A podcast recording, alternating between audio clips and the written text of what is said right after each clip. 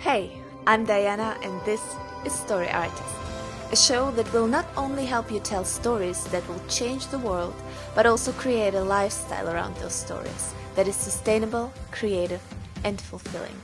Let's be artists who impact society by both their work and their lifestyle.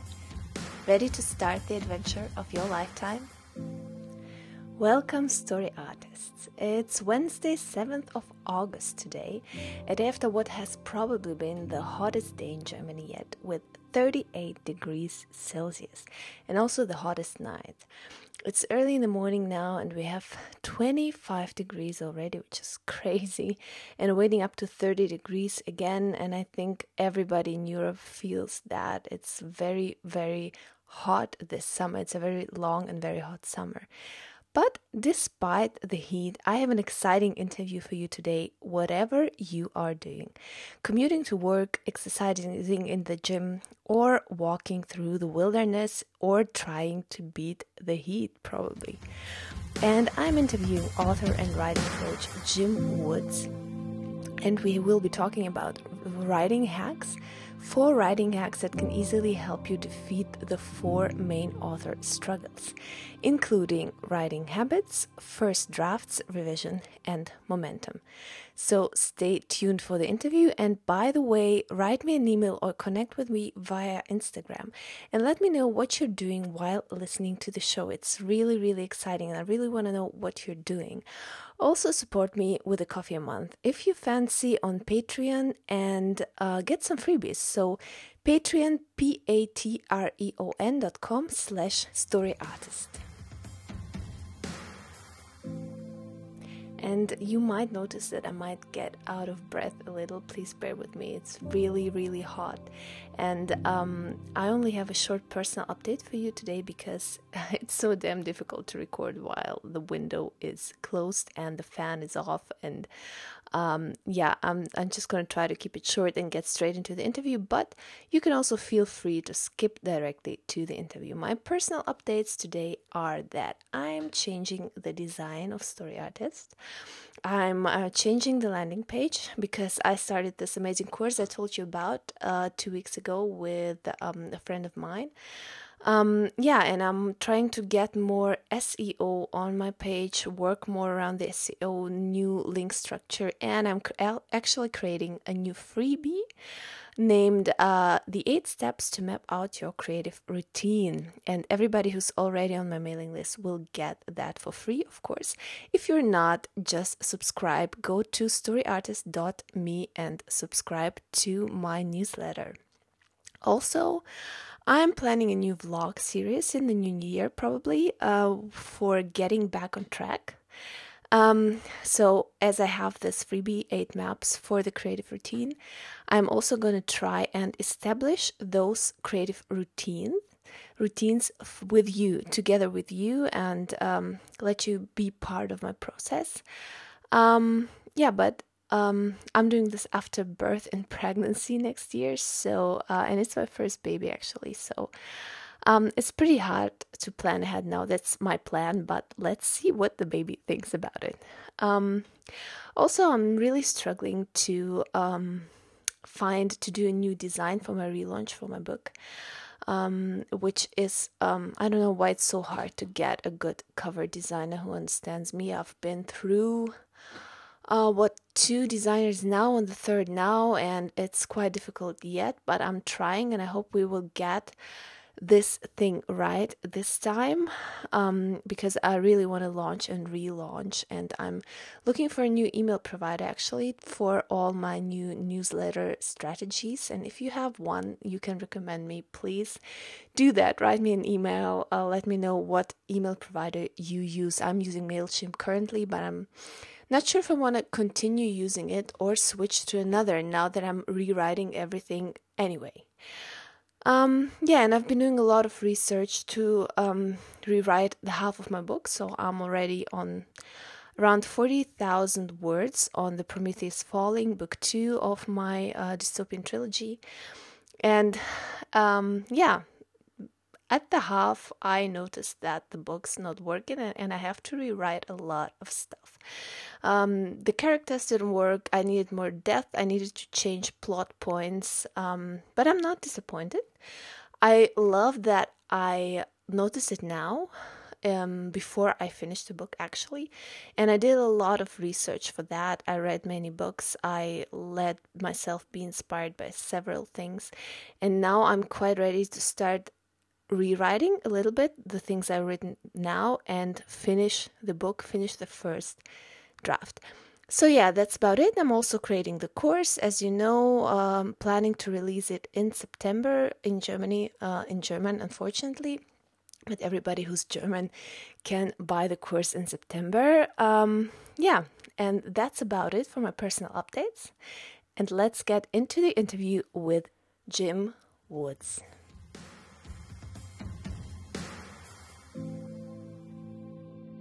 So, today we have an interview with Jim Woods, an author, freelance writer, and writing coach who loves helping others and um, share and tell better stories. So, welcome, Jim. I'm very happy to have you here on my podcast. And um, there are so many questions I'd love to talk to you about. But let's start with something about yourself, who you are, mm-hmm. and what you do, and what passions you have. Wow, I love it. Thank you so much for having me, Diana. Um, I'm a writer, first and foremost. I absolutely love stories. I'm a dad, I'm a husband, um, I'm really a business owner because this is what I do full time. And uh, I live in Ohio. Uh, I'm sure we'll get into just a little bit of my story uh, um, a little bit later. But yeah, I, I I've been doing this for close to four years now. It'll be four years in about a month. So yeah, four years of writing. It's been great. That's it's so great. Thank that's you. Great.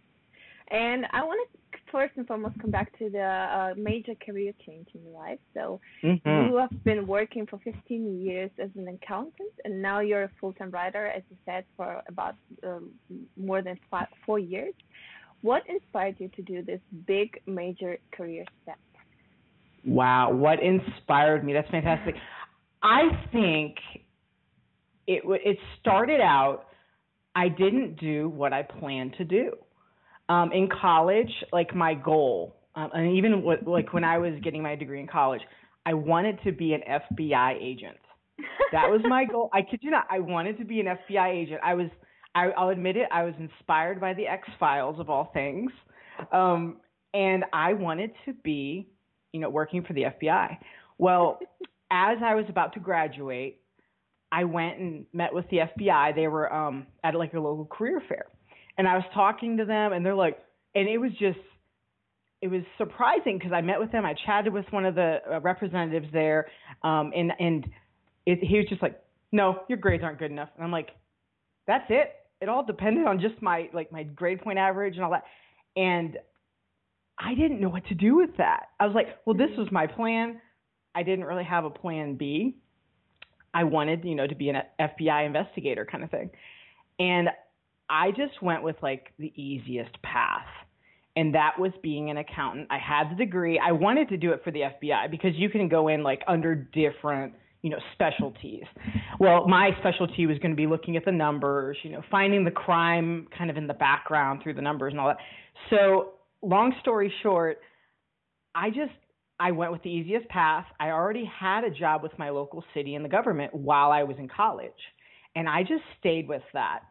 And another part important part of my story, my dad is an accountant as well. And I had the degree. Mm-hmm. I was kind of just doing what my dad already did. And it was the easiest path.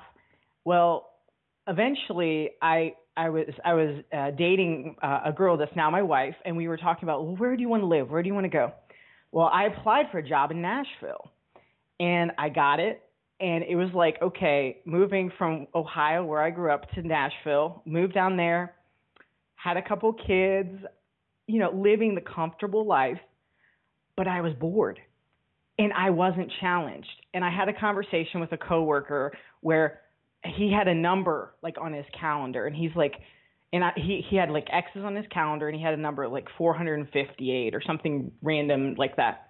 And I said, hey, what's that number? And he's like, that's the number of days till I retire. And I'm like, what? And and he was just marking off every day. And I was I realized I was like, I'm kind of doing the same thing. I'm just drifting along, having fun weekends, bored out of my mind at work, mm-hmm. not enjoying it, not challenging myself, not really growing, just kind of, you know, coasting along through the week. So once I once like I saw the end result was just retirement um, with an older coworker, that jump started me. I was like, something's got to change here. Something's really got to change, and that kind of just lit the fire. And I said, well, what do I really like to do? What do I really enjoy? And the, the answer really came back to story. I've written stories before when I was younger.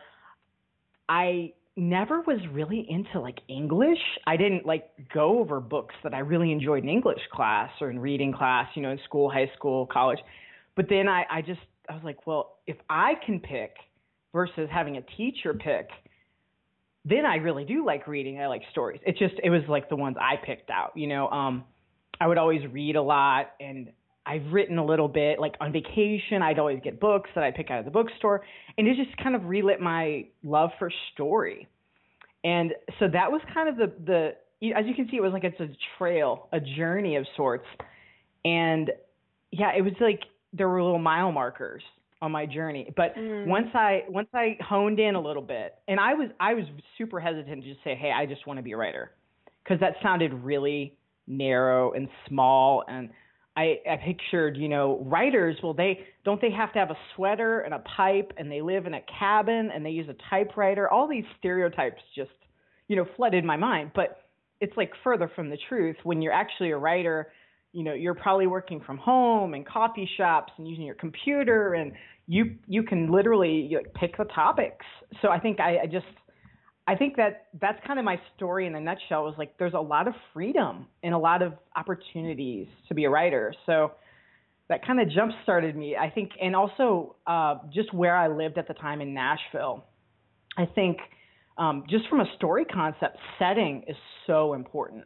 So hmm. wherever you live, the setting helps your story. You know, if you want to be a screenwriter, most of the time you have to live in LA or New York and if you're if you're like wanting to get into blogging, you have to have some kind of community around you. Mm-hmm. And that's where Nashville was so key. It was like the setting for my story.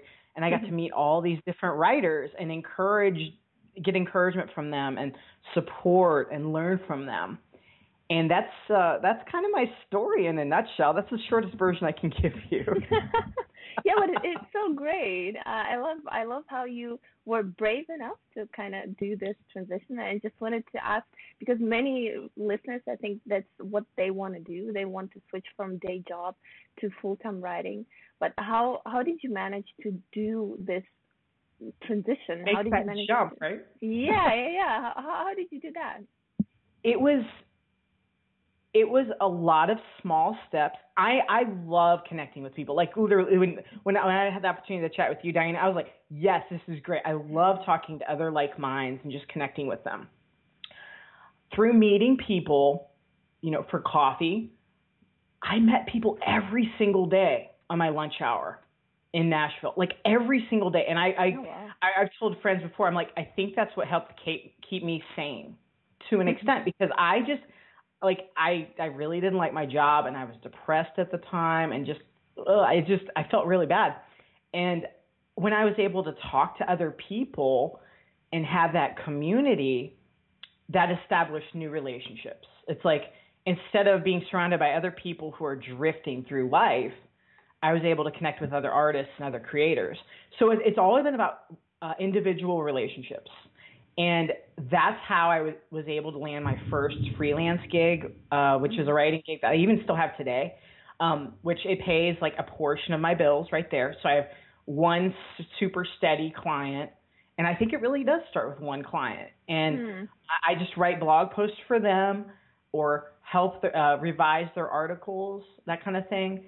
And all my other ones, honestly, I'm not a, I'm not finding these jobs through applying for them. I'm finding them through knowing friends, through having, you know, community. And uh, every time I start applying for like a job online, I'm like, you know, look back at the history, look at the story here. Almost every single, like 99% of the jobs I've ever had in my four year career so far have been through relationships. So why try to, you know, um, you know, why not play to your strengths? Um, you know, through connecting with people, email or Facebook Messenger, and just saying, "Hey, can I help you with this?" And just being super helpful is probably the number one thing I would recommend to anyone else. You have to be helpful. Um, I've been able to connect with so many people just by being kind and helpful, um, guest posting for other people. Uh, be willing to work behind the scenes too. Uh, I think that's a servant attitude. You know, be willing to say, hey, you know what? Is there anything I can do to help you? If someone's really busy, they might just say, well, thanks. Well, if you come back and say, oh, you know what? Can I help you? You know, find um, quotes to help you fill up your social media.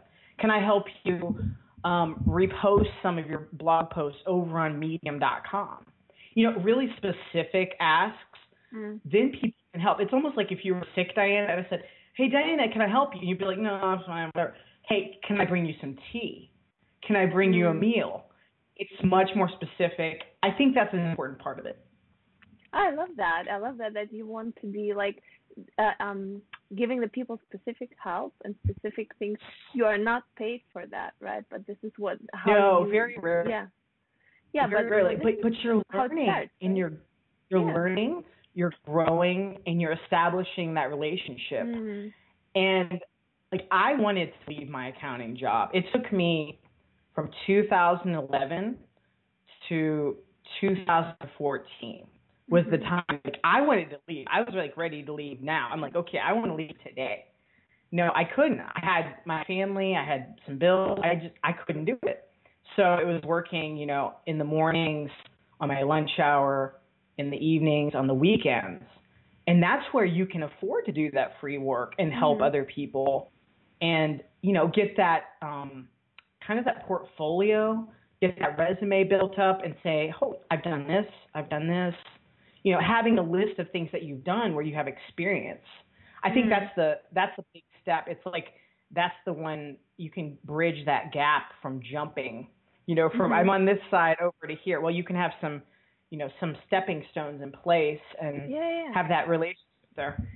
Yeah, and I love that. That it was not a sudden jump, but it was like a gradual thing that happened over years, basically. Yeah, I Absolutely. love that. Um, let's talk a little bit about the struggles of writers and the writing life. So you mm-hmm. have um, so you see several main areas where you feel that writers struggle.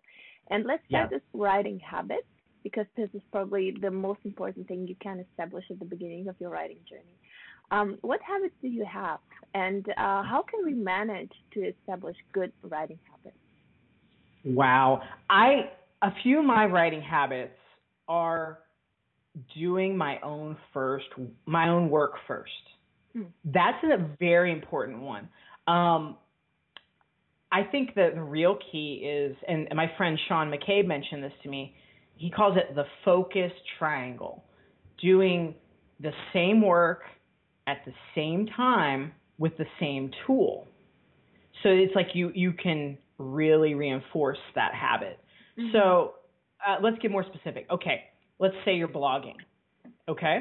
You're blogging probably on your computer. You'd want to use the same, you know, tool, specifically like the same app. You could do it in Word, WordPress, doesn't matter. But you use the same app. So when you open that app, you know what you're going to do. You're going to blog. Well, when you do it at the same time, it becomes kind of like brushing your teeth. Mm-hmm. And you can, you know, do it, it there's no question what you're going to do. And that's one of my my big ones for me is doing my own work first because as a freelance writer, I can spend all of my time focused on helping other people and you know working for clients and doing other things or maybe doing coaching where I help somebody else but I think you have to do your own work first and that's a good way to kind of do the hardest thing first because I think my own work's harder, frankly, than mm. to, to, work for somebody else. Um, where you know they might have examples and you can kind of gauge from it, or you know you, you can always do research. But when you're doing your own work, it's like okay, this is my playtime. This is my time to create. Um, so for building writing habits, I I think that a lot of it is doing it at the same time. Mm-hmm. And for most people, I think it's like lunch hour is really great. Um, I think especially if you're not an early bird, um, and if you have a full time job, that lunch hour can be really good. Um, when you're like, okay, what do I do in my lunch hour? I work on my writing, and it just becomes a like there's no question about it, right? Um, I think that that's a big part, and also just tying other good behaviors to it. So after you eat lunch, like it's tied to when you eat, or when you you know even have a coffee break, and say, okay, I'm going to write now, and also just saying it's okay if I do only do 15 minutes. Mm. And it's okay, you know what I mean? Have a timer and just set it for 15 minutes and say, okay, 15 minutes of writing, that's what I'm doing. I'm setting the timer, go.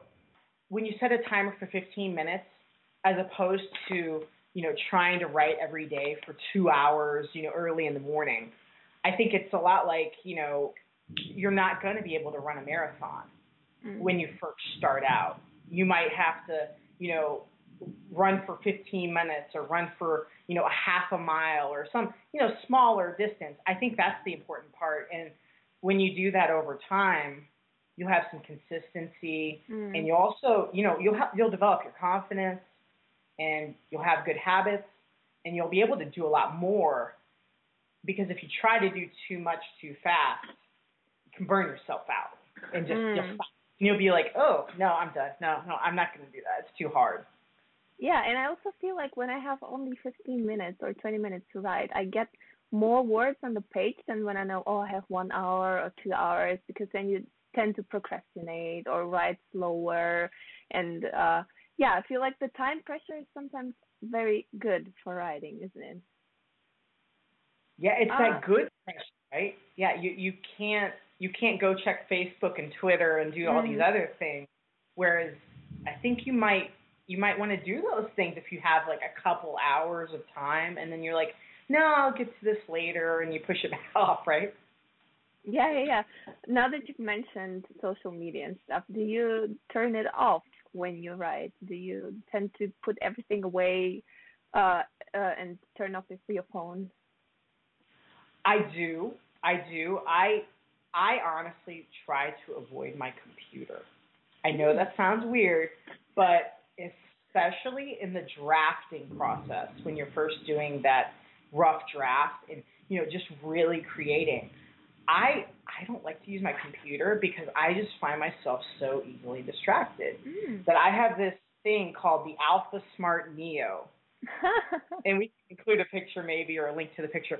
It's like a little typewriter that just has a little screen. It's really, really tiny. It's like, you know, a couple inches tall and it's really Mm. tiny. But every time I use it and it's light and portable, really long battery life, I love it because I always know what I'm going to do.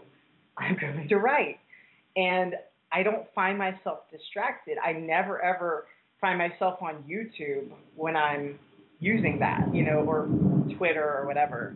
So I just specifically write on that and I actually will take this with me and write in the car.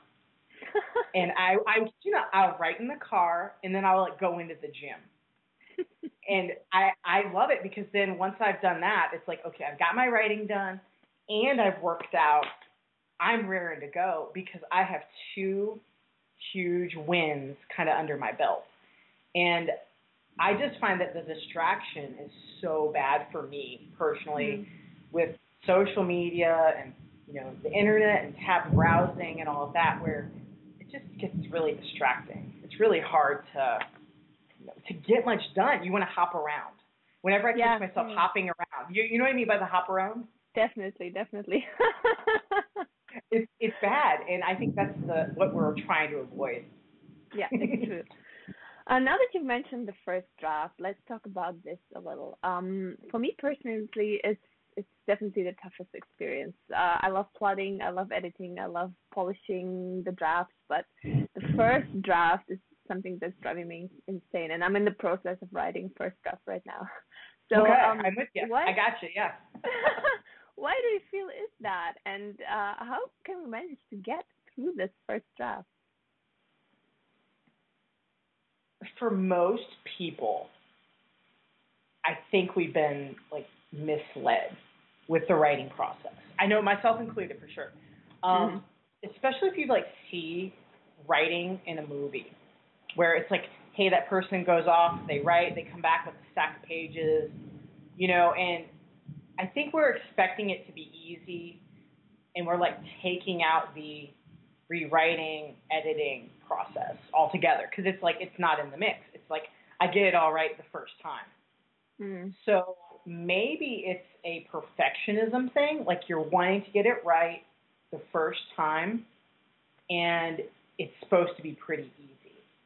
Does that make sense? Yeah, yeah. And now it sounds like you plot, so you have a plan. I think that I think it's like if you plot or plan and then those plans change in the context of your first draft, that can be a little frustrating. I think that could be again that perfectionism thing where I mean most artists we're perfectionists if we're really honest, right?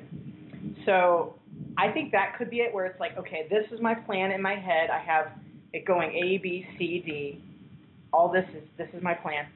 And when you write it and it becomes B A C F E. And it's like it's different and you're like, Mm. Uh, more decision making. I'm not sure. I mean, that's that's for me. I think that's one of them where it's like this is confusing and it's hard and it's a little messier than you expect it to be. Mm. So how can you get through that? How can you manage to write the first draft? Be okay with it not being okay.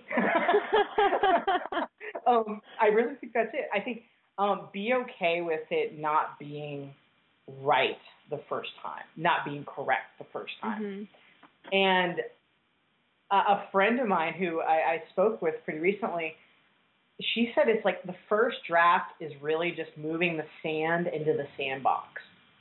And I love that. I love the visualness of that. It's like, okay, we're moving all the sand into the sandbox. Notice we're not even playing with the sand really.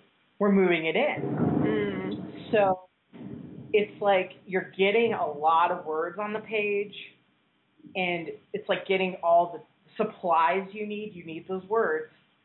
It's like, but you're not going to be able to do that much with it. You might have one idea, like it's one idea here in the corner and one idea over here, but it's not going to look like a perfect sandcastle.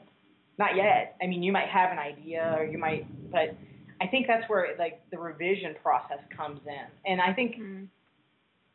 yeah, be okay with it not being perfect, just being messy. I think mm-hmm. that's the way to. Yeah, yeah. But it, it can be quite hard because we have this inner critic, you know, that that tends to bother us all the time. yeah. Absolutely. But that's what the revision and editing editing process is for, right? Um, let's talk a little bit about your tips and tricks to get the best out of the first draft after it's finished and survive revision.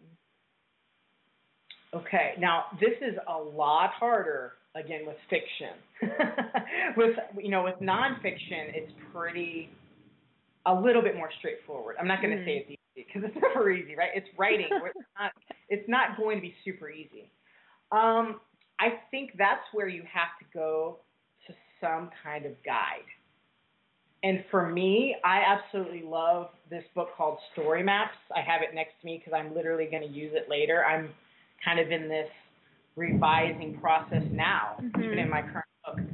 I think having a having some kind of structure to hold up as a guide is really important.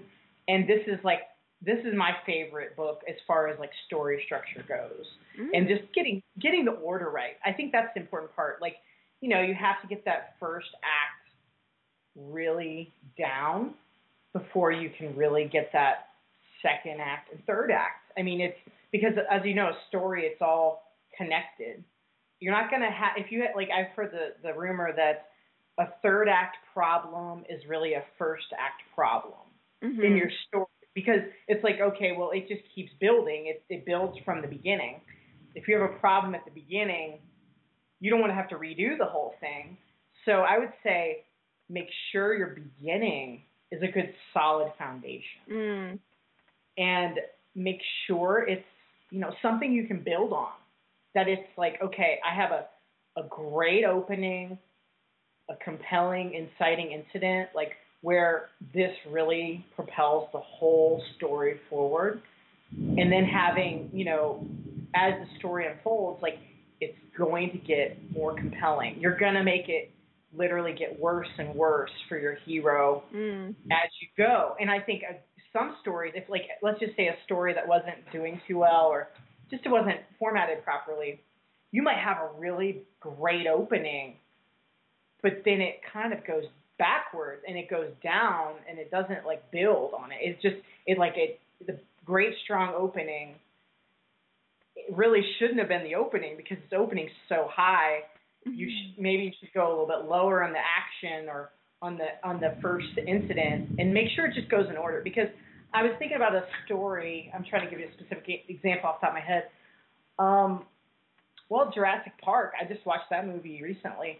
When you open up that story of the, I'm talking the movie because I, I haven't read the whole book completely, but just the opening, it builds and builds and builds as you go. Mm. And it's like as it opens up, it doesn't open up as a Tyrannosaurus Rex like attacking somebody at the very beginning. The T Rex doesn't come in until like halfway through the movie. Okay. And and the Velociraptor, they talk about him all throughout the movie. And guess what? They're building for the for the very end, the climax, Act Three. Mm. So it's like it continually builds on it. It doesn't like come with you know many dinosaurs attacking everybody at the beginning. It, it starts with one raptor that you don't see, just to really get the viewer you know to get interested into it, and then it just kind of keeps building slowly from there. Um, people, I mean, we know as the viewer that there is danger connected to the island, but nobody else knows about the danger as far as the heroes are concerned until an hour into the movie.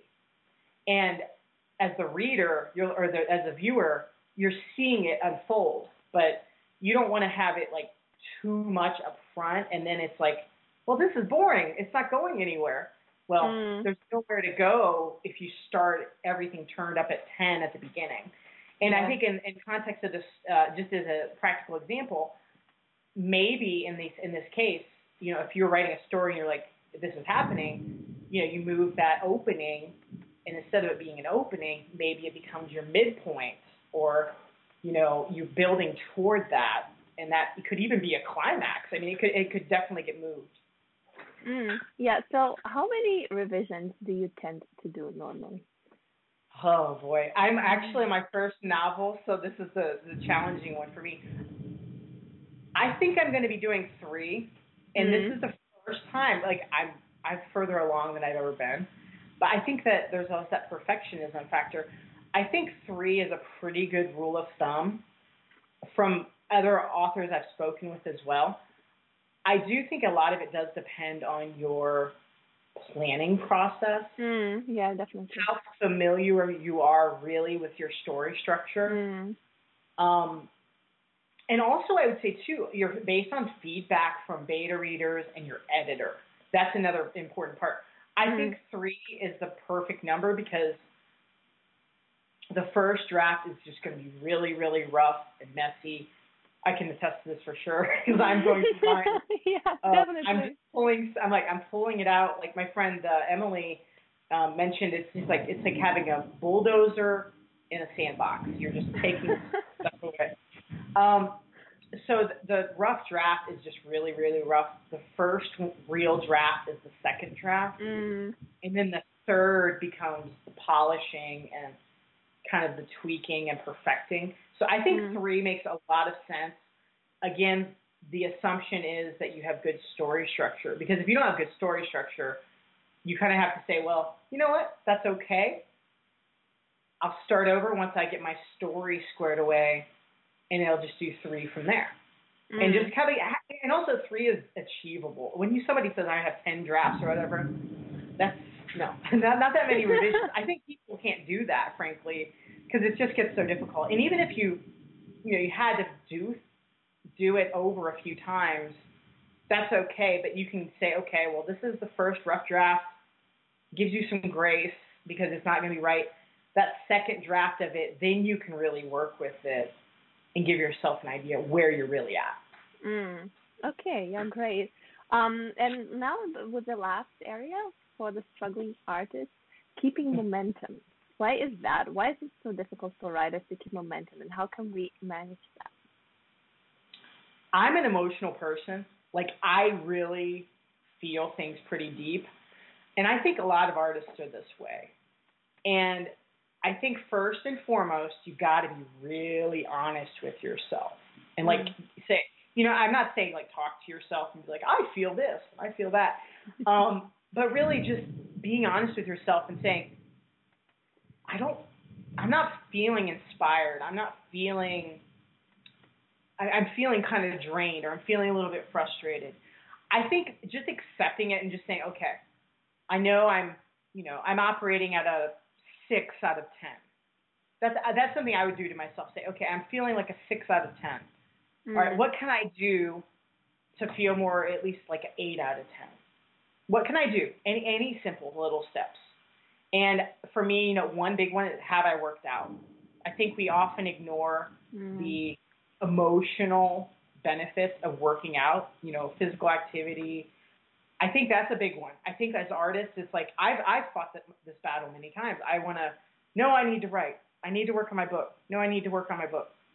And if you go to run a race, but you're already tired, it's going to be really, really difficult, and you're going to get frustrated. So mm-hmm. now, now if you if you're like, okay, well, I I know I have to run a race, and that's fine. What if I can get some energy before the race? What if I could read a book that I really enjoy for five minutes just to get inspired? Even better, what if I read part of my manuscript that I enjoy just for five minutes? Again, set a timer, mm. give yourself you know some kind of boundary. Reading a part you've written that you enjoy will fire you up. It'll get you it'll get you going because you'll be like, ooh, yeah, I like that scene. I like that part. Yeah, that's why I'm doing this, right? And I think that's a huge part for momentum. And also, you're writing a book for a reason. You got a mm. story to tell. Even if you don't like your story that you have so far, you could read another story that you, that's really inspired you, that caused you to want to write the story. Five minutes. You can watch a clip on YouTube for five minutes. You know, but again, you have to set the timer. That's the warning. Set the timer. um, but get inspired. Get yourself pumped up. I think that would help a lot for momentum. I think it helps me a lot. And even to make it just even more applicable as a writer, as an artist, if you write out part of that story that you enjoy, I think that'll help you get your fingers going. Um, just you know, five minutes, ten minutes, a story, a chapter that you really enjoyed that someone else has even written, just to get your fingers going, mm. just to get you know get the flow of it going. Especially if you're doing dialogue, I think that could help if um, if you're doing dialogue as far as like I think a lot of beginning writers really struggle with dialogue, and sometimes their characters even sound a lot alike. Um, you could always, you know, find a screenplay. Find the screenplay, Google it, you'll find the screenplay. Set that timer, five minutes, just typing pieces of that. I think that's a great way just to get you, you know, a good little exercise to get you going. And uh, lastly, for momentum, you've got to have some kind of support. You have to have some kind of guidance or mentor or friend that you can talk to. Um, and I think a lot of writers want to just kind of live in their own little bubble. I, I'm guilty mm-hmm. of this. Or I'm naming myself here. Um, you, if you want to, if you're too isolated, it's hard to be encouraged. Yes, yes. You know, um, so talk to talk to another writer friend, talk to someone who's encouraging, and just talking with them you might come up with better ideas. You might figure mm. out your mm. real problem. I find that all the time. That's why I love meeting friends for coffee. I would figure out my own problems like, that's it. I've been thinking this, but I haven't said it out loud. And you can have really good ideas, and it might that might jumpstart that whole idea. Be like, I know what I have to do. I just figured it out from talking to you and kind of conversing with you. Hmm, yeah, yeah. I love that how you mentioned copying things because I just yesterday I read about how Jack London used to mm-hmm. copy uh, parts of books that he loved to just to figure out why they worked. It was so I was so amazed about that and uh, the community thing I uh, I think if you can, you should join a local writing group, right? Because this is yes. so encouraging. I just recently I read about the Inklings in Oxford, you know, yes, yes, Lewis and uh, Tolkien, and it's so ah. amazing how they inspired each other. And I think if you find people who can inspire you, like you said, it's it's just it's amazing. Um, yeah, so you have a very exciting event coming up, right, at the end of August. You'll finish your book summit. Yes. Um, and I love that title because it's so on point about yeah, I just finished this thing. It sounds so motivating. Tell us more about the event and uh, why you decided to host it. Yeah, I it's it's basically an online event where you sign up and I spoke with 15 different authors, all different kinds of authors. Um, a couple screenwriters, some fiction writers, nonfiction writers, where I just wanted to hone in on all the real problems mm. that I I personally I have experienced all of these problems. And and like okay, I'm a writer. I know I've had these problems. I think these are the real, you know, areas that people struggle with. And just to really dig deeper with some authors who've written um, over 60 books. So I was, mm. I, I've just, I've just talked with a few of them, um, and I've just met with them, and I've just really tried to pick their brain and dig deeper and get their advice for another author who, you know, has a half finished book. And I've been able to speak with just some fantastic best selling authors. And the event's completely free, you know, for a limited time where you can get, you know, like a few, actually, some of them are friends of mine that I've met before, that I've spoken with. Some of them I've just connected with, you know, online and you know they live on the other side of the world from me mm. but i've been able to talk with them and just really dig deeper and figure out the real problems because i think it's we actually experience a, the same problems as authors and that's why we mm. have a book that's half finished how can we actually finish that book and until we finish a book we can't even say if it's good or bad or anything it's it's not complete it's like a half finished painting you can't really have an opinion on it. It's like, well, I don't know. and, and we can't we don't know if it's good or bad because it's like it's half there and you're not sure necessarily even what you're looking at when it's a half finished painting.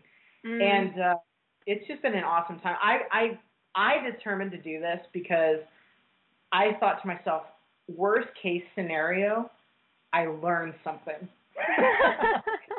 worst case possible scenario, I learned something. And also, worst case scenario, we help. I helped some people finish their books, and uh, it's been a, it's been a fantastic experience as far as just talking to all these different authors and really learning from them. I I I, a few of them, I, I just have to mention a few names because a few of them are New York, New York Times bestsellers. Uh, mm. Jon Jon Acuff is one of the most encouraging, inspiring people I've ever met. Mm. He played a huge part in my personal journey as becoming a writer, and he's like a four-time New York bestseller. And he, I, I was able to pick his brain really on momentum, and even better, he wrote a book called Finish, which I was like, ooh, this is great. He's he has some real insights on this, like how do you actually finish. So I, I, I he was like the very first email I sent. I was like, I gotta talk to him about this because I think a lot of authors have half finished manuscripts. We lose a little momentum. That yeah. perfectionist bug gets in our ear, and we say, "Oh, this isn't any good." No. Oh, but I like this idea over here. This other new mm. idea. This bright, shiny new idea, and we jump from one book to the other. Mm-hmm. That was my story. And I didn't really mention this earlier, but that was completely my story. I had a bunch of half finished ebooks. Mm. Finally, I connected with a friend of mine named Eric Fisher. And I said, Hey, I'm working on this book. I've got this great book idea. And he's like, Hey, I've been thinking about writing a book. Well, I partnered up with him to co author my first book because mm-hmm. I, I was like, I was like 60, 70% there. And I thought, what if I jump on board with him and we combine, you know, kind of like peanut butter and jelly sandwich, we combine together. That's what it took for me to finish. Mm. That that was what it took for me to finish because I had, you know, deadlines and accountability and I had that support community. Um, that was a huge piece piece of it for me. And so I'm kind of trying to offer that to other authors because I get it. I mean, this is my story. I I bet it was 12 ebooks that I stopped, started and stopped and then kind of abandoned before I got to that that very first one. Yeah, I think this is honestly the problem of every author, especially when it comes to the first book, isn't it? So after yeah. you finish one book, it's easier to finish the second, but the first book is such a struggle. It really is. Yeah. So where can people register for this event? It sounds amazing. Thank you so much. Uh, finishyourbooksummit.com. Just finishyourbooksummit.com. There's uh, the webpage there with uh, more of the authors. Again, there's going to be 15, probably more. That's a secret. Uh, probably even more than 15. Uh, that you can just sign up. I'll let you know when the event is happening. It's going to happen the 27th through 31st, I believe, of August, the last mm-hmm. week of August. Yeah. And I will notify you. It's going to be in five different modules that we've really talked about already in this interview. Mm. And just trying to diagnose the problems. And it's possible. I mean, I know a lot of us experience probably all five of these areas if we're struggling with them at some point in time. But just to figure out, okay, what are some good good practical ways I can finish my book? Mm. Yeah, so great. I'm definitely participating. Um, and where can people find you and your work? JimWoodsWrites.com. JimWoodsWrites.com. And you have um, several nonfiction books, right? Yes, I do. I have a few, and um, and they're basically productivity. Let, but let's be honest, I'm a writer. I'm really writing for other writers, and uh, I, I just the honest truth. Um, the first one's called Ready, Aim, Fire, and it's all about accomplishing your goals, kind of taking that, you know, step by step approach to accomplish your goal. And the second one is called Focus Booster, which we've kind of talked about it already, where it's like we're so distracted. How can we boost our mental energy and our focus levels? Mm, love that. Yes, thank you so much for doing this interview. It was so helpful. So many good, great tips I think we can all put into practice in our writing life. Yeah, it was amazing. Thank you so Absolutely. much. My pleasure. Thank you. So I hope you enjoyed this interview with Jim. I certainly did, and I registered for the summit, and I will be joining it. I think it will be awesome. Don't forget to do that as well. Um, in two weeks, we will deepen one of those topics, and um, yeah, check out my Patreon page. Don't forget to join the summit and check out Jim's page. Um, and for all the Europeans out there, hang on and try to enjoy the sun despite this crazy heat. Live your story. I see you in two weeks.